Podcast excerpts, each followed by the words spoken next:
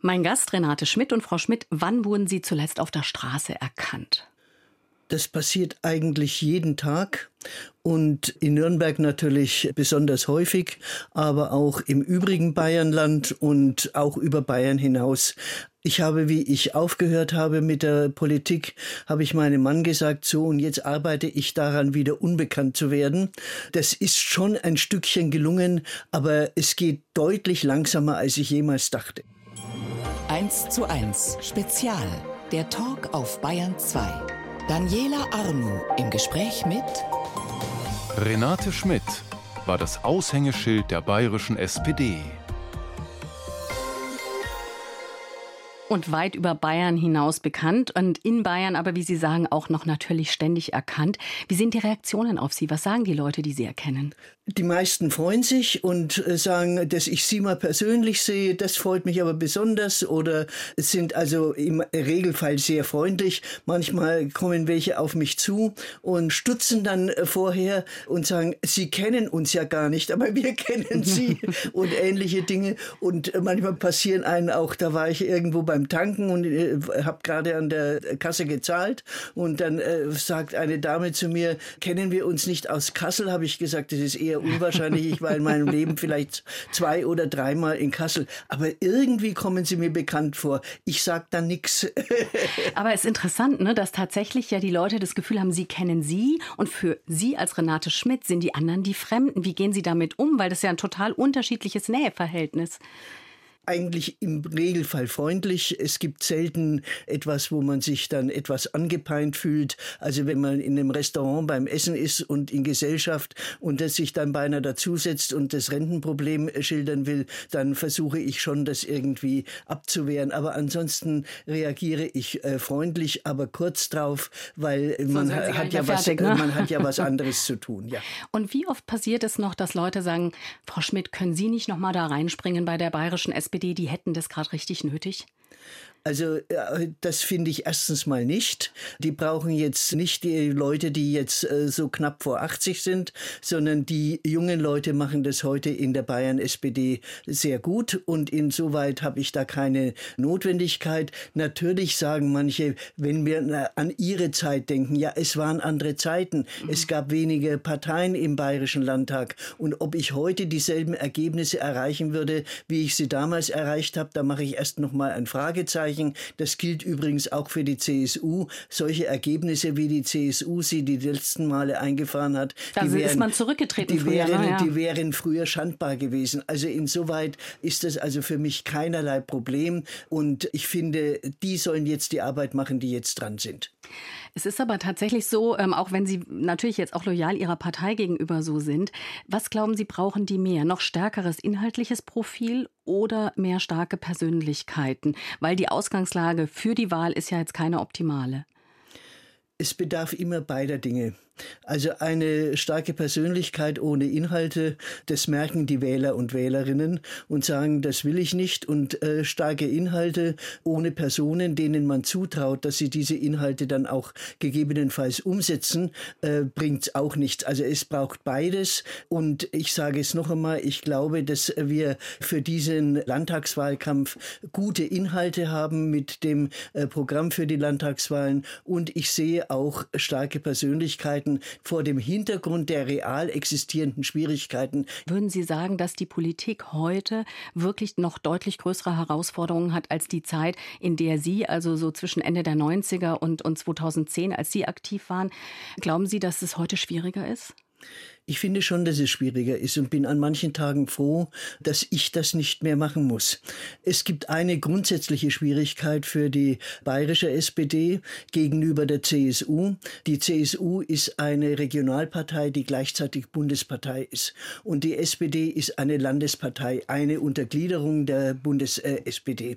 Und das bedeutet, dass die CSU dreimal Wahlkampfkostenerstattung bekommt für die Landtagswahlen, für die Bundestagswahlen, für die Europawahlen Wahlen und die mhm. SPD nur einmal. Und das hat wiederum zur Folge, dass es ein finanzielles und personelles Ungleichgewicht an Hauptamtlichen gibt. Äh, da äh, hört jemand im Radio, äh, die SPD hat da ein interessantes Rentenkonzept und dann setzt er sich in Niederbayern ins Auto und fährt zur 60 Kilometer entfernten SPD-Geschäftsstelle und steht dann dort vor verschlossenen Türen, weil wir uns nur eine Teilzeitkraft leisten können. Also das also ist die Nahbarkeit. Ne? Ja, das ist eine grundsätzliche Schwierigkeit und auch die Medienpräsenz. Aber diese Schwierigkeiten, die gab es damals und die gibt es heute. Natürlich noch verstärkt durch die äh, 30 Jahre, die dazwischen liegen. Und dann gibt es zusätzliche Schwierigkeiten durch die sogenannten sozialen Medien, die alles andere nur nicht sozial sind, wo man sich für Dinge rechtfertigen muss, äh, die es überhaupt nicht gibt. Also sogenannte Fake News. Also da wird behauptet, dass es ein Fleischverbot und ein Luftballonverbot gibt.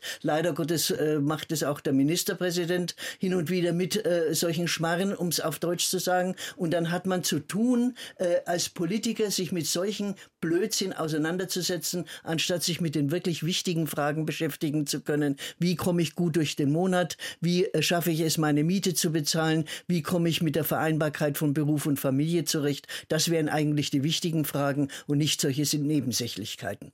Ja, das eine sind die Nebensächlichkeiten, die Sie ja nennen bei Social Media und das andere sind ja einfach auch die Fake News, die dort existieren und wo Leute nicht mehr wirklich rausfiltern, was es wirklich war, was haben Leute gesagt, obwohl es nicht stimmt. Das sind ja auch Menschen, die zum Teil tatsächlich auf einer relativ weit rechten Position zu verheimaten sind. Wie würden Sie mit solchen Leuten heute als Politikerin umgehen? Also wie geht man mit Menschen um, die wirklich rechts außen beheimatet sind? Es ist immer die Frage, sind Sie dort beheimatet oder docken Sie dort nur an? Diejenigen, die dort nur andocken, die müssen wir versuchen abzuholen, um ihnen in einer Sprache, die ein Durchschnittsbürger, eine Durchschnittsbürgerin versteht, die sich nicht jeden Tag 16 Stunden mit Politik beschäftigen kann, äh, also in einer solchen Sprache, die sie versteht, sagen, wie wir uns um ihre Interessen und um ihre Lebensbedingungen kümmern und dass wir etwas dafür tun können, damit diese Lebensbedingungen besser werden und die Interessen erfüllt werden. Das ist, die sind die Andocker. Und dann gibt es diejenigen, die wirklich rechtsextrem und rassistisch sind und die muss man äh, schlicht und einfach entlarven. Da muss man sagen, was für eines Geistes Kind sie eigentlich sind und da muss man auch deutlich machen, dass die eigentlich keinerlei Lösungen für irgendein Problem, das es heutzutage gibt, haben. Im Gegenteil, sie leugnen den Klimawandel, wo wir in diesem Sommer ja wahrhaftig darunter gelitten haben, was die Veränderungen be äh, be betrifft und äh, sind im Prinzip unfähig, irgendein Konzept Konzept für irgendein Problem auf den Tisch zu legen. Sie nennen diese Menschen, die, wo Sie sagen, die sind äh, angedockt und die, die wirklich ganz rechts außen zu verorten sind. Insgesamt aber klingt so ein bisschen mit, dass die Leute nicht genug Gehör finden Viele haben den Eindruck, äh, das ist meine Erfahrung, die ich so mache, dass die Politik sich um weiß Gott was für Dinge kümmert, anstatt um ihre Probleme. Also äh, ich äh, bin wirklich jetzt der Meinung, dass auch Sprache etwas bewirkt und dass man sich also in Stellenanzeigen natürlich, wenn ein Abteilungsleiter gesucht wird, auch eine Abteilungsleiterin suchen muss. Aber die Diskussion um Gendersternchen, die wird also die alleinerziehende Kassiererin in Rosenheim in keiner Weise irgendwie davon überzeugen, dass sie die SPD wählen sollen, wobei die SPD nicht äh, alleine solche Diskussionen äh, führt, andere auch, auch die Konservativen, auch die CSU. Das wird also plötzlich zum Hauptproblem erklärt und die Menschen haben das Gefühl, das, was mich bewegt, das kommt mhm. nicht mehr vor. Und da auf dieser Suppe köcheln dann die Rechtsextremen ihr Süppchen, weil sie nämlich dann äh, die Probleme benennen, die diese Menschen bewegen, ohne aber Lösungen aufzuzeigen. Und nur schimpfen auf die da oben und nichts äh, zu den Lösungen beitragen. Bei manchen Problemen gibt es ja auch nicht unbedingt äh, sofort Lösungen. Ja. Wie wichtig ist es in der Politik, einfach auch ehrlich zu sein und zu sagen, hierfür haben wir jetzt kurzfristig keine Lösung oder hier müssen wir euch wehtun und an euren Geldbeutel ran? Ehrlichkeit zahlt sich im Regelfall immer aus, auch in der Politik. Und äh, mal zu sagen, dass man etwas nicht genau weiß oder mal zu sagen, dass man sich in einem bestimmten Punkt getäuscht hat und dass es falsch war, was man gemacht hat und dass man jetzt dabei ist, das zu korrigieren, das zahlt sich aus und manchmal zahlt sich auch aus, dass man sagt, liebe Leute, für dieses Problem gibt es jetzt schlicht und einfach keine Lösung, die einigermaßen durchsetzbar und gangbar wäre. Also das ist sicherlich vernünftig. Das mit dem es geht an eure Geldbeutel, das weiß ich nicht, ob das immer die richtige Strategie oder die richtige Taktik ist, weil äh, nur zu sagen, es geht an eure Geldbeutel, äh, das ist zu wenig, sondern man muss eine Lösung auch hier anbieten. Man muss sagen, wir werden unser Leben verändern müssen. Aber das Leben, das veränderte Leben, das wird anders sein, aber es muss nicht schlechter sein.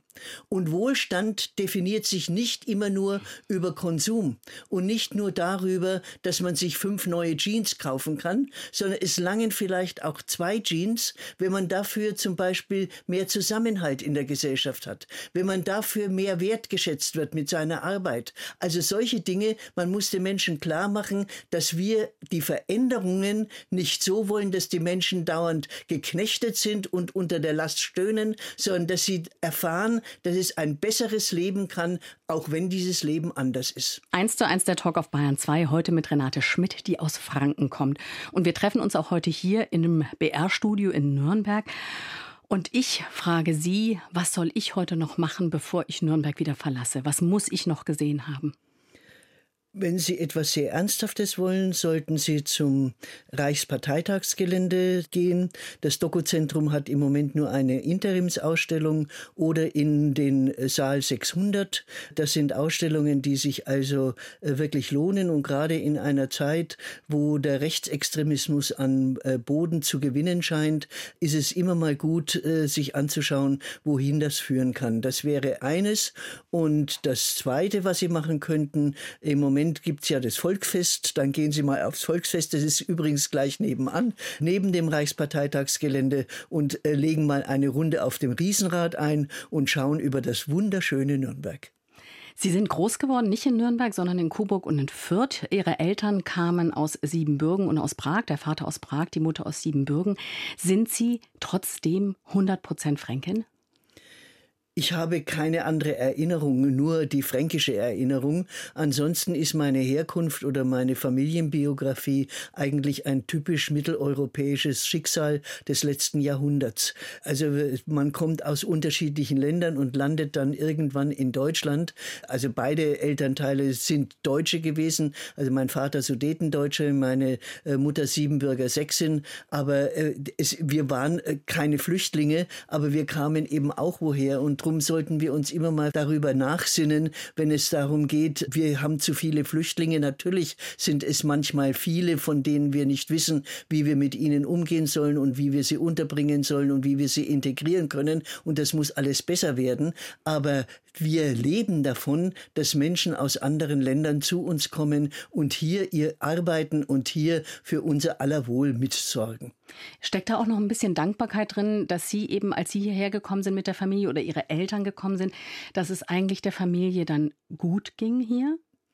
Am Anfang ging es natürlich nicht gut. Also wir hatten nichts außer die 40 Mark, die es damals am Kriegsende für jede äh, alle gab. Also keine Wohnung, gar nichts und keine eigene Wohnung. Wir sind dann einquartiert gewesen, praktisch als Untermieter äh, bei einer alten Dame, die aber sehr nett war und die dann nach wenigen Jahren, ich erinnere mich noch sehr dunkel an sie, die dann gestorben ist und dann hatten wir diese Wohnung dann insgesamt für uns eine große Altbauwohnung. Und mein Vater hat dann Karriere gemacht, meine Mutter hat in den unterschiedlichsten Berufen gearbeitet, äh, unter anderem Laufmaschenaufnehmerin. Also sowas hat man damals noch äh, gemacht. Heute schmeißt man die Strümpfe weg. Weiß ich nicht, was besser ist. Und äh, Tankwartin und Reiseleiterin. Und sie war die erste Waschmaschinenvertreterin, die es überhaupt in Bayern wahrscheinlich gegeben hat und hat da äh, gute Provisionen bekommen. Und einmal kam sie nach Hause und hat erzählt, dass sie von einem Bauern eine Kuh in Zahl Bezahlung. Und was hat sie mit der Kuh dann gemacht? Ich weiß nicht, was draus geworden ist, aber auf jeden Fall war das schon eine sehr erstaunliche Geschichte. Und wir waren auch in Coburg die ersten, die so eine Waschmaschine hatten. Und Waschtag war ja früher was fürchterliches. Also da Harte äh, Arbeit. Ja, damals da ist mit dem Waschbrett und mit dem Waschkessel in der Waschküche ein ganzer Tag geschuftet worden und dieses Zeug dann auf dem Boden im Winter, äh, weil man es ja da nicht außen aufhängen konnte, auf dem Boden zu schaffen und da wurde vorgekocht, weil man an dem Tag für nichts anderes Zeit hatte. Also und wir hatten eine Waschmaschine, es war wunderbar. Dann scheint aber Ihre Mutter auch wirklich sehr pragmatisch und anpackend gewesen zu sein. Sind Sie sozusagen die Kopie davon? Also haben Sie mehr von ihr oder mehr von Ihrem Vater? Ich habe von beiden etwas und ich habe von beiden vor allen Dingen etwas mitbekommen. Äh, dafür bin ich Ihnen heute noch dankbar, nämlich die Zuversicht und das Zutrauen, dass in mir was steckt. Das ist also was ganz Wichtiges. Und ansonsten habe ich viel von meiner Mutter, dass ich also sage, was getan werden muss, muss getan und irgendeine Lösung, auch wenn es eine manchmal vielleicht etwas abseitige ist, wie die Kuh für die Waschmaschine, irgendeine Lösung findet sich immer. Und ich habe von meinem Vater auch ein einiges. Ich erinnere mich noch an eine Geschichte. Wir hatten, wie gesagt, am Anfang sehr, sehr wenig Geld. Und dann hat mein Vater am Abend die Geldbörse ausgekippt und da waren 52 Pfennige drin. Und da hat er gesagt, Renate, geh runter zum Tischer. Das war der Lebensmittelhändler direkt gegenüber. Da konnte man auch nach halb sieben hinten rein und kauf 26 Eistörtchen. Ich weiß nicht, ob Sie diese Eistörtchen. So diese, Eiskonfekt, oder? Ja, diese Eiskonfekt. Eiskonfekt. Zwei Pfennige ja. das Stück. Und dann bin ich runtergegangen und habe für die 52 Pfennig 26 solche Törtchen gekauft. Wir waren zu fünft, also meine Eltern, wir, meine Schwester, ich und unsere Großmutter. Und dann hat jeder fünf Eistörtchen bekommen und um das Übrige ist geknobelt worden. Und ich habe eben mitbekommen, es geht am nächsten Tag weiter, auch wenn er eine leere Geldbörse hat. Aber das ist interessant, ne? dass er quasi sagt, ich lebe nicht über meine Verhältnisse, aber ich nehme mein Geld zumindest bis null, damit ich ein gutes Leben habe. Ja, so ist es, ja. Ja, und, und das haben Sie auch von ihm geerbt? Äh, ja, ich glaube, sowas kriegt man mit. Also diese Zuversicht, es geht schon irgendwie. Und wie ich also dann mein erstes Kind hatte und wir, äh, ich dann berufstätig war, mein Mann studiert hat und so, das war alles nicht sehr einfach. Aber es ging. Muss man vielleicht noch kurz erklären für die, die es nicht wissen. Sie waren eine selbstbewusste, auch gute Schülerin. Ne? Also eigentlich sollten Sie nicht aufs Gymnasium, aber da haben Sie schon selber für gesorgt. Ja. Sind aufmarschiert in der Schule und haben gesagt, ich melde mich hier an. Das haben Sie dann auch geschafft. Aber dann kam mit 17 eben diese Schwangerschaft, von der Sie gerade gesprochen haben. Wie sehr waren Sie selber geschockt von diesem Schwangerschaftstestergebnis? Also am Anfang war ich natürlich erschrocken. Und dann habe ich meinem Freund und Tanzstundenherrn und späteren Mann das gesagt und der hat sich nur gefreut.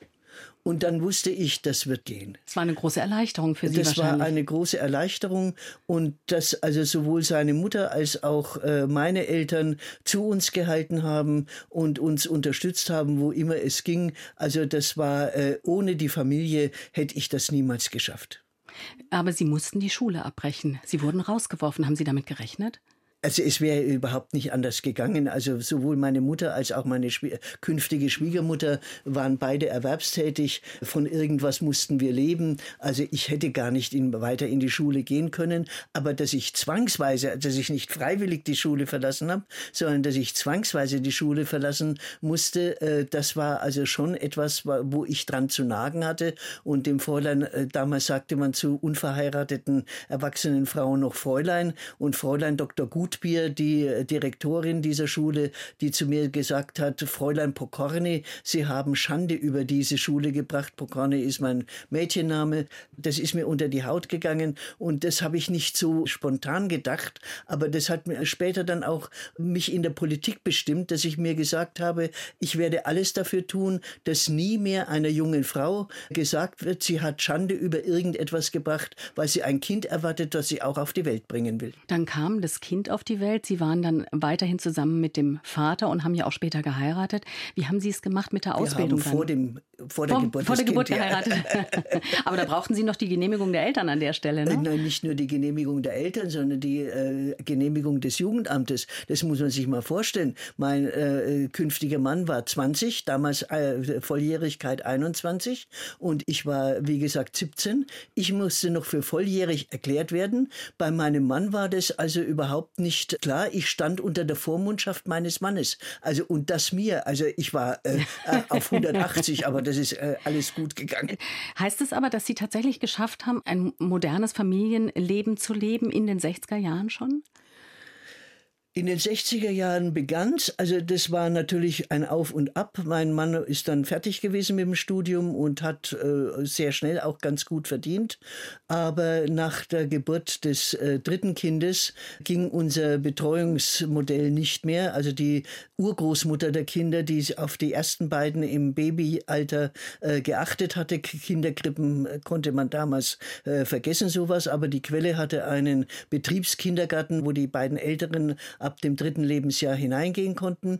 Und nach der Geburt des dritten äh, Kindes, unseres jüngsten Sohnes, ging das nicht mehr. Und dann mussten wir uns entscheiden. Teilzeitbeschäftigung gab es damals äh, in einigermaßen qualifizierten Tätigkeiten überhaupt nicht und auch sonst äh, so gut wie nicht. Und dann haben wir uns wie jedes andere Elternpaar auch für den äh, Beruf mit dem höheren Einkommen entschieden. Und ich habe in der Datenverarbeitung sehr gut verdient. Und dann haben wir uns entschieden, ich bleibe im Beruf und mein Mann wird Hausmann. Und das war Anfang der 70er Jahre. Mhm. Und das war äh, im Innenverhältnis hat es überwiegend gut geklappt, auch wenn wir manchmal etwas unterschiedliche Vorstellungen hatten äh, von dem, wie äh, das Haus ausschauen soll. Aber dafür hat er Dinge mit den Kindern gemacht, die ich nie gemacht hätte, wie zum Beispiel Kaulquappen gesammelt und dann ein Terrarium gebaut und solche Dinge. Also wie gesagt, es war im Innenverhältnis in Ordnung, im Außenverhältnis war es für ihn eher eine Katastrophe. Warum? Ja, weil die äh, Gesellschaft das damals in keiner Weise anerkannt hat. Mir wurde unterstellt, ich wäre also die Zauberin, die das alles bewältigt und er wäre der faule Sack, der zu Hause äh, ist und nichts macht. Und erst als ich dann hauptamtlich in die Politik gegangen bin, erst dann wurde allmählich so eine gewisse Anerkennung deutlich. Große Persönlichkeiten der bayerischen Politik. Im Gespräch auf Bayern 2. Daniela Armuth trifft Renate Schmidt sagt, ich bin ein Familientier. Ja, wir haben vorhin schon gerade drüber geredet vor der Musik und Sie haben geschildert, wie das bei Ihnen war. Sie haben wirklich viel gearbeitet. Der Mann hat dann aber auch entlastet, indem er wirklich dann auch zu Hause geblieben ist und sich um die Kinder gekümmert hat. Trotzdem, wie gut ging bei Ihnen Familie und Beruf zusammen? Weil eine Sehnsucht nach Familie hatten Sie ja trotzdem. Also immerhin drei Kinder und das ging eigentlich immer gut zusammen. Man muss halt äh, Lösungen suchen, die nicht alltägliche sind. Also es war nicht alltäglich, dass mein Mann Hausmann wurde. Ich muss sagen, man muss auch nicht jeden Tag vom Fußboden essen können. Man hat im Regelfall einen Esstisch. Das heißt nicht, dass es alles äh, verdrecken muss, aber ich werde am Ende meines Lebens nicht an den geputzten Fensterscheiben gemessen, sondern an dem, was ich erlebt habe. Und da muss ich sagen, da habe ich viel erlebt. Und äh, die Kinder haben akzeptiert, dass ich nicht bei jeder Kleinigkeit äh, da war, aber sie konnten sich darauf verlassen, dass wenn äh, die Hütte brennt, dass die Mutter dann sofort da ist. Und äh, da äh, war ich mal in einer Besprechung noch in der Datenverarbeitung und meine Mitarbeiterin wusste, äh, ich darf nur gestört werden, wenn wirklich jemand von der Familie dran ist. Und da war meine Tochter dran und da kam sie und die, die hat geheult und die haben die Tür äh, fallen lassen und mein Mann war damals noch an der Uni und noch nicht zu Hause und drinnen hat der Kleine gebrüllt und sie konnten nicht rein. Und äh, sie hat jetzt das Kellerfenster eingeschlagen und so habe ich gesagt, meine Herren, es waren lauter Mhm. Männer, wir müssen jetzt leider Gottes abbrechen, ich muss sofort nach Hause. Und wir machen morgen früh um 8 Uhr weiter. Also die Kinder konnten sich darauf verlassen, wenn sie das Gefühl hatten, äh, sie brauchen mich, dann bin ich auch da. Das hat sich also eigentlich durch das ganze Leben durchgezogen. Und als mein erster Mann äh, sehr, sehr bald gestorben ist mit 43 Jahren, ich war damals gerade mal 41 und da wäre ich ohne meine Familie in ein äh, noch größeres, tiefes Loch gefallen, als es so und so der Fall war. Und da waren die Kinder dann für mich da. Also das ist auch ein Geben und Nehmen. Ich wollte aufhören.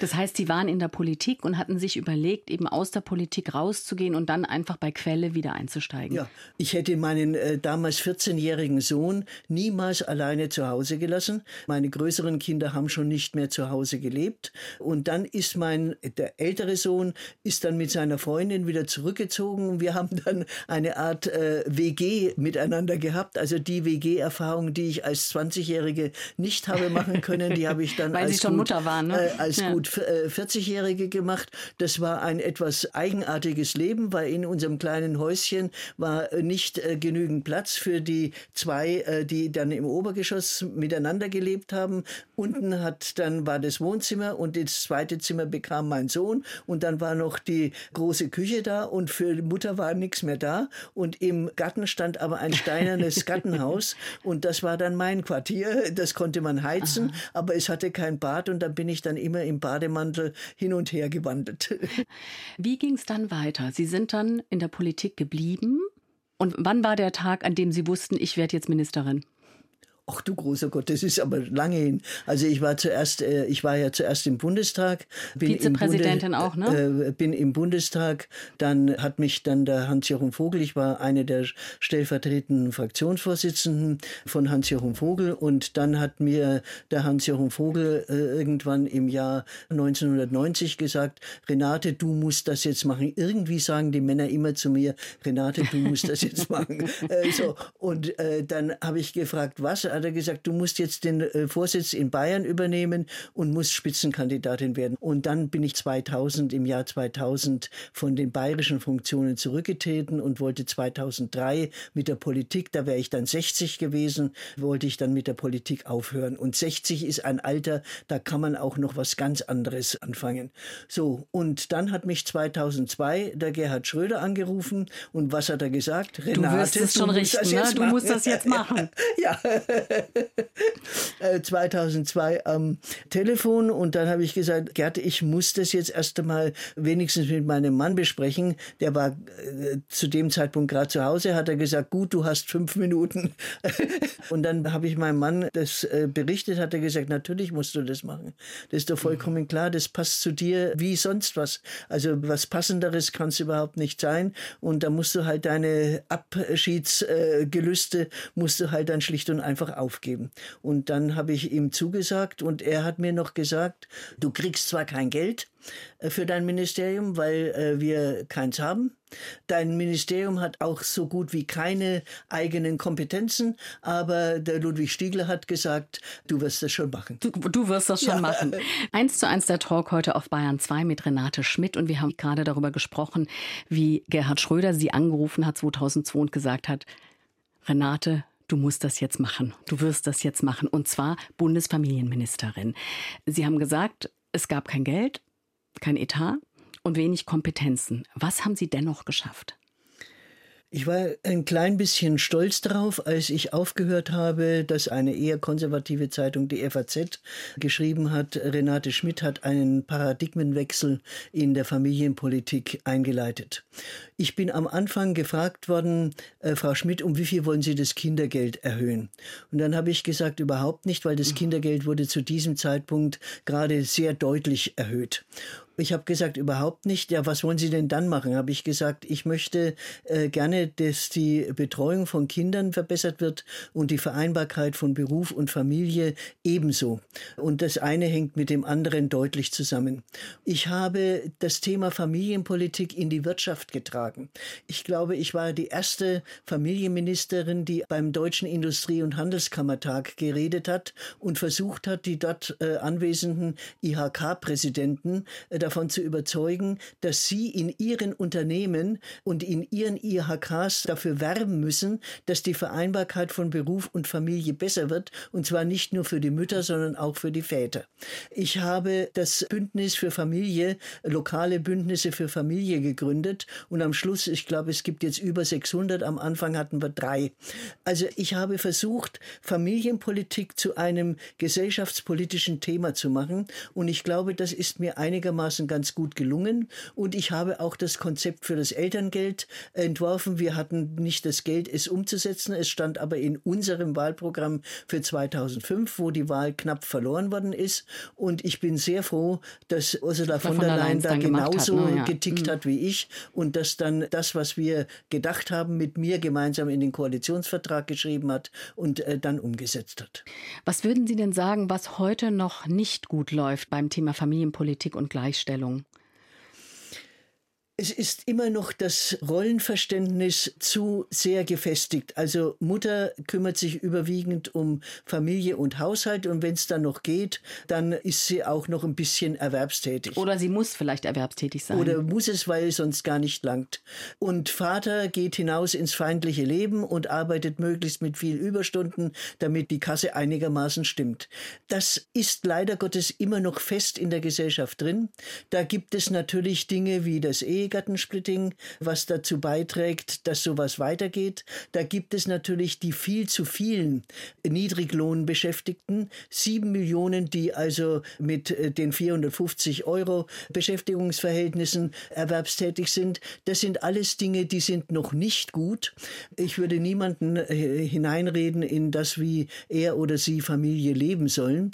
Nur ich würde jeder Frau raten zu sagen, unter Umständen möchte er sich am Abend nicht nur über Kinder und geputzte Fenster unterhalten, sondern äh, unterhält sich mit seiner netten Sekretärin auch mal über andere Dinge, die ihn interessieren. Und plötzlich hat die äh, nette Sekretärin ist plötzlich schwanger und er gibt die Ehe auf. Also solche Dinge einfach einfach mit zu berücksichtigen und dann zu sagen, wenn wir uns entscheiden, gemeinsam entscheiden, dass ich zu Hause bleibe und du erwerbstätig bist und ich dir den Rücken frei halte, dann bitte ich dich und das äh, legen wir jetzt jetzt bitte auch fest, dann für meine Altersvorsorge wirklich zu sorgen. Und zwar nicht nur für den Zeitraum der Ehe, sondern insgesamt äh, danach, weil wir haben ja heutzutage ein Unterhaltsrecht, das so ausschaut, dass wenn keine Kinder unterhalb äh, des dritten Lebensjahres da sind, dass davon ausgegangen wird, dass die Frau für ihren eigenen Lebensunterhalt sofort wieder sorgt. Und das soll mir mal jemand sagen, wie sowas funktionieren kann, unter Umständen nach 15 Jahren, die man aus dem Beruf draußen mhm. ist. Das funktioniert im Regelfall nicht. Selbst heute nicht, wo Fachkräfte so dringend gesucht werden. Ja, Sie haben ja gerade auch so ein bisschen ein Klischeebild äh, skizziert mit dem Mann, der dann möglicherweise mit seiner Sekretärin zusammenkommt. Äh, denkt man so, um hm, ist doch vielleicht Klischee, aber Klischee kommt ja auch irgendwo her. Gibt ja tatsächlich solche Fälle noch. Ja, es sind, werden immerhin äh, gut 30 Prozent aller Ehen geschieden. In den Großstädten sind sogar äh, mehr als 40 Prozent. Also das ist äh, nicht nur ein Klischee äh, und nicht immer ist es die Sekretärin. Manchmal ist es auch so, dass sich die beiden halt einfach nicht äh, zusammenpassen und ähnliches. Und äh, sehr, sehr häufig beantragt auch die Frau die Scheidung. Aber wie gesagt, das mit dem Unterhaltsrecht, das ist nicht mehr so wie nach dem Motto, einmal Chefarztgattin, immer Chefarztgattin. Das funktioniert heute nicht mehr. Wie erleben Sie es denn auch bei Ihren Kindern, vielleicht auch im Job? Also wie werden Frauen im Job wahrgenommen und wie werden Männer wahrgenommen? Was ist da der Unterschied? Wenn eine Frau mit Führungsstärke auftritt, dann ist sie herrschsüchtig und ein Mannweib. Wenn ein äh, Mann mit Führungsstärke auftritt, dann ist er ein ganzer Kerl. Und das ist leider Gottes äh, nach wie vor so. Also Frauen sollen äh, weiblich sein, aber wenn sie weiblich sind, dann wird ihnen nichts zugetraut. Und insoweit sage ich, äh, liebe Frauen, seid einfach wie ihr seid. Ihr seid kompetent, ihr könnt was. Heutzutage ist Führung vor allen Dingen auch Teamwork und nicht mehr die Einzelentscheidung eines einzigen Menschen. Und insoweit traut euch einfach etwas zu. Und da möchte ich etwas sagen. Ich habe in meinem Leben vor vielen Dingen, die ich dann gemacht habe, einen riesigen Bammel gehabt. Ich habe richtig Angst gehabt und schweißnasse Hände, Magenkrämpfe. Und dann habe ich mich getraut. Und ein Mensch, der keine Angst hat, der hat einfach keine Fantasie. Und Mut ist nicht etwa etwas, was man von selber hat, sondern Mut besteht aus der Menge der überwundenen Ängste. Und ich finde, alle Frauen, die es geschafft haben, die sollten von ihren Ängsten auch mal erzählen, damit sich andere Frauen etwas zutrauen und nicht immer sagen, nein, das kann ich nicht, das ist zu viel für mich, das ist zu groß für mich. Ich glaube, das ist dringend notwendig. Haben Sie ein Beispiel für uns, wenn Sie sagen, Frauen sollen erzählen von ihren Ängsten? Ein so ein Angstbeispiel?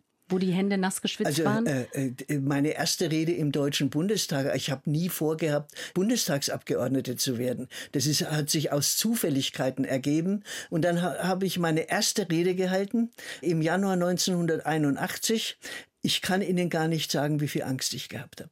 Es war eine zur Bildungspolitik in der Nacht. Ich habe mir äh, neue Kleidung gekauft. Ich war beim Friseur und habe trotzdem Magenkrämpfe gehabt. Und die Rede ist damals noch im Radio übertragen worden. Damals gab es sowas noch in der Nacht. Und dann war es, äh, ich habe es geschafft. Und ich habe dann nach den ersten drei Sätzen, wo dann auch jemand an der richtigen Stelle geklatscht hat und nach den ersten fünf Sätzen, wo jemand dann auch mal gelacht hat, wo ich auch einen Lacher wollte äh, und so. Und da war ich dann plötzlich frei und ich hatte das überwunden und hatte diese Angst weg.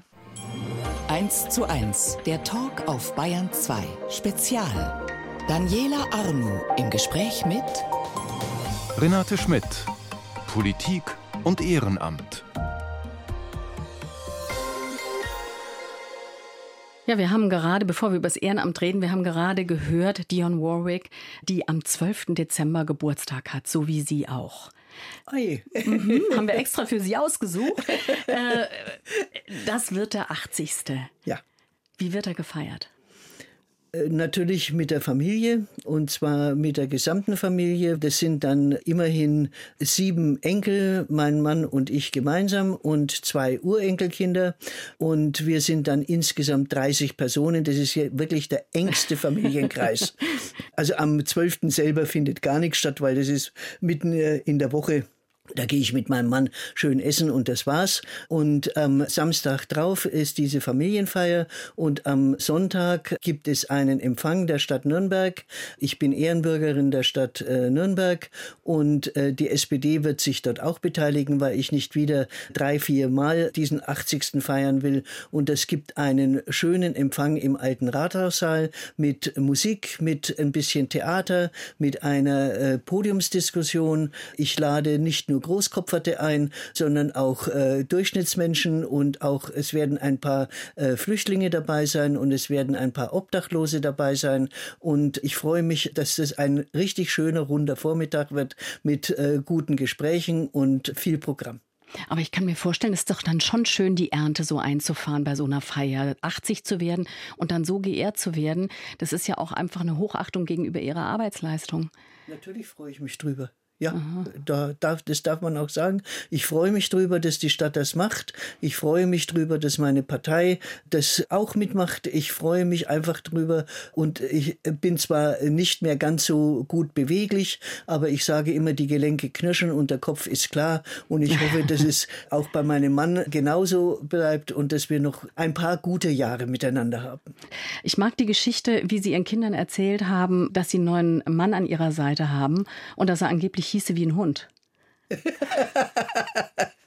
Also mein Mann heißt Hasso von Henninges und er ist bildender Künstler und wir haben uns äh, über die Kunst kennengelernt. Ich war immer schon an Kunst interessiert und habe ihn dadurch, dass ich seine Bilder in einer Galerie verunglimpft habe, habe ich und mich dann zu Tode geschämt habe. Weil er äh, nämlich direkt daneben stand, als Sie es gesagt nein, nein, hatten, nein, oder? Nein, nein, nein, nein, er war nicht da. Er hat es in der Zeitung gelesen, weil die Journalisten äh, hinter mir dann und hat dann sehr souverän reagiert und hat gesagt, er habe jedes Verständnis für eine Politikerin im Stress die sich auf seine Bilder nicht einlassen kann. Und ich habe mich zu Tode geschämt und habe dann den Galeristen gebeten, ihn ein, doch mal einzuladen und dass er mir seine Bilder erklärt und wir uns über seine Bilder austauschen. Das ist dann auch passiert und da hat es dann schon gefunkt und ein Vierteljahr später war klar, irgendwie gehören wir zusammen und meine Kinder waren ja schon erwachsen.